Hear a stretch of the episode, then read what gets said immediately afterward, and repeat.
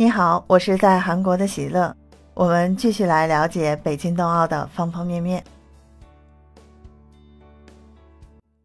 在此前的短道速滑两千米混合接力赛中，任子威助力中国队拿下了本届冬奥的首金。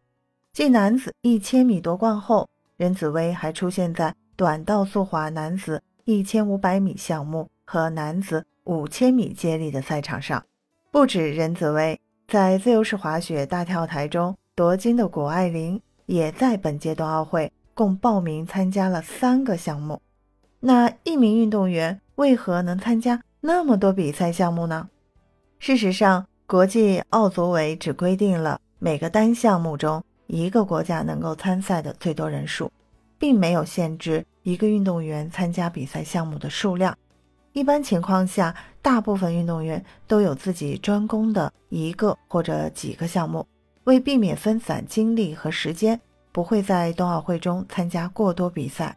因此，按规定，只要运动员能够拿到冬奥会单项比赛的参赛资格，就可以参加相应的赛事。关注喜乐看冬奥，及时了解北京冬奥最新消息。喜乐也谢谢您的收听，记得关注我呀。